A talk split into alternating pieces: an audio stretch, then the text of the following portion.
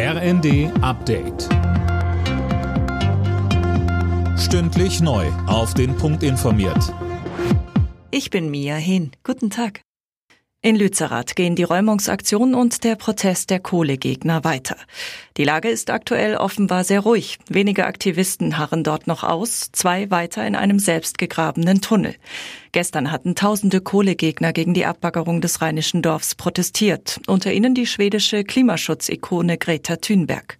Am Rande der Demo kam es zu heftigen Zusammenstößen mit der Polizei. Aktivisten berichten von zahlreichen Schwerverletzten in ihren Reihen. Ein Mensch sei sogar lebensgefährlich verletzt worden.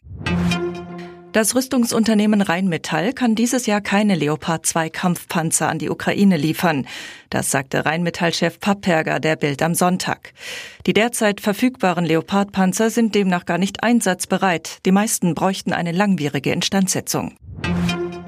Angesichts der Spekulationen über einen Rücktritt von Verteidigungsministerin Lambrecht macht die Union Druck.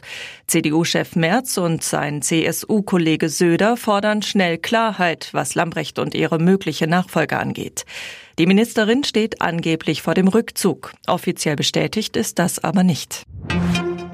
Viele Frauen in Deutschland können trotz Vollzeitjobs nur mit einer mickrigen Rente rechnen.